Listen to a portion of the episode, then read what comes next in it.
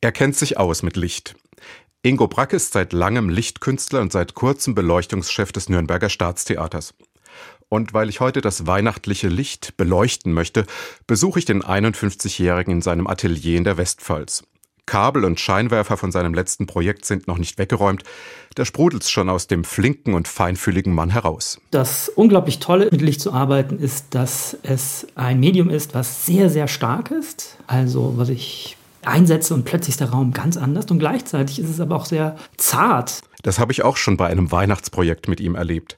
Ganz zart und doch sehr kräftig ist der Kirchenraum da in eine andere Farbe, Temperatur und Schwingung geraten. Ein anderes Licht legt sich durch Ingo Backes Schaffen über Konturen und Räume, sogar über Landschaften. Ins Ahrtal, wo er geboren ist, hat er nach der Flut künstlerische Lichtblicke gelegt und der Lorelei im Mittelrheintal hat er die Schroffheit genommen und sie nachts mit geheimnisvollen Lichtzeichen überkleidet. Um überhaupt mit Licht arbeiten zu können, braucht man die Dunkelheit. Das heißt, ich sage oft ein bisschen flapsig, eigentlich bin ich ein Verdunklungskünstler. Also ein Nachtkünstler, ein Verdunklungskünstler und ich modelliere dann aus der Dunkelheit der Nacht wieder etwas heraus. Ohne die Erfahrung von Dunkelheit keine Wertschätzung des Lichts. Und gerade weil es durch das Kunstlicht für uns selbst im Winter immer weniger Dunkelheit gibt, ist uns womöglich auch das Erstaunliche und Geheimnisvolle des Urstoffs Licht verloren gegangen. Wenn man sich aus der Physik anguckt, merkt man, das ist so gar nicht greifbar. Es gibt eine Teilchentheorie, das ist also irgendwie ein Ding. Und dann gibt es eine Wellentheorie, dann verhält es sich ganz anders. Das ist nicht zu vereinbaren. Und eigentlich dürfte es sowas gar nicht geben in unserer Welt. Und trotzdem ist es da. Zumindest können wir eben Licht naturwissenschaftlich nicht vollends erfassen. Und das ist für mich auch eine weihnachtliche Einsicht.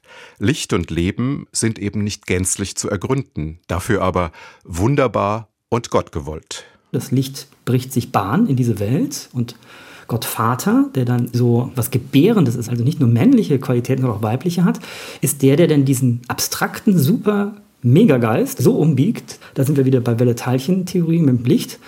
Licht ist Welle und gleichzeitig Teilchen. Irgendwie schafft es dann dieser Gottvater aus der Welle irgendwie ein Teilchen zu machen und das Teilchen ist dann der Sohn oder sichtbar für uns Menschen. Zuerst komme ich bei diesen Gedanken kaum mit.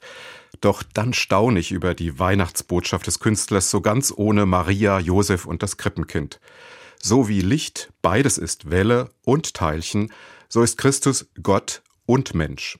So wie Licht wirkt, ohne dass wir genau sagen können wie, so wirkt der menschgewordene Gott. Durch ihn wird es hell in der dunklen Welt. Das feiern wir an Weihnachten. Ingo Bracke arbeitet künstlerisch mit Licht. Seit Anfang Dezember ist der 51-Jährige auch Chefbeleuchter am Staatstheater Nürnberg. Ich bin ans Querensteiger ins Theater gerutscht und da geht es ums Geschichtenerzählen mit Licht.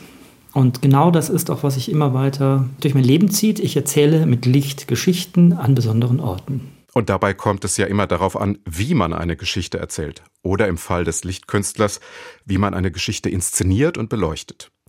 Schon in der Bibel ist das so. Die Evangelisten Lukas und Matthäus erzählen ganz anders von Weihnachten als Johannes. Die einen mit Darstellern, Handlung und Story, mit einer dramatischen Geburtsgeschichte, mit Hirten, Engeln und Königen. Der andere mit philosophischen Begriffen und mit der Wirksamkeit des Lichts. Das Licht scheint in der Finsternis und die Finsternis hat's nicht ergriffen, heißt der Weihnachtssatz des Johannesevangeliums. Ingo Bracke sagt das eine Menge. Das Bild vom Johannes ist ja genau das. Es ist erstmal eine Welt, die dunkel ist. Und das Tolle ist, dass das Licht aus irgendeinem Grunde diese Dunkelheit erhält. Und wenn man jetzt wieder in die Physik geht, das sind ja auch so alles ungeklärte Sachen. Es ist irgendwie dann dunkle Materie. Das heißt, rein faktisch ist es so. Wir haben ein dunkles Universum und das Licht geht da durch und es wird nicht geschluckt. Das Licht wirkt und sich nicht die Dunkelheit durchsetzt, das ist also gar nicht selbstverständlich. Für mich heißt das, Weihnachten wird es, wenn ich neu staune über die Kraft und Dynamik des Lichts, eben auch in finsteren Zeiten wie der unseren mit ihren Kriegen und Krisen.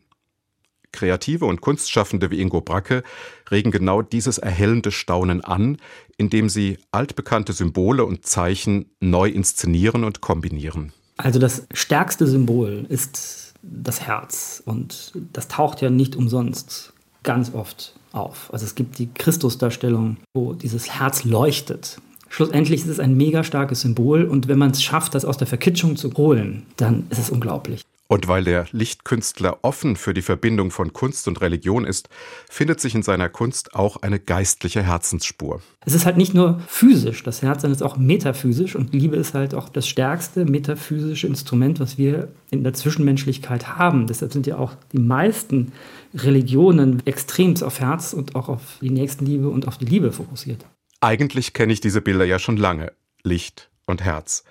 Aber Ingo Bracke hat sie mir bei unserem Ateliergespräch wieder frisch zum Leuchten gebracht. Deshalb kann ich heute neu sagen, Weihnachten ist das Fest der Liebe und des Lichts. Und so wünsche ich Ihnen heute einen erhellenden und liebevollen Weihnachtstag.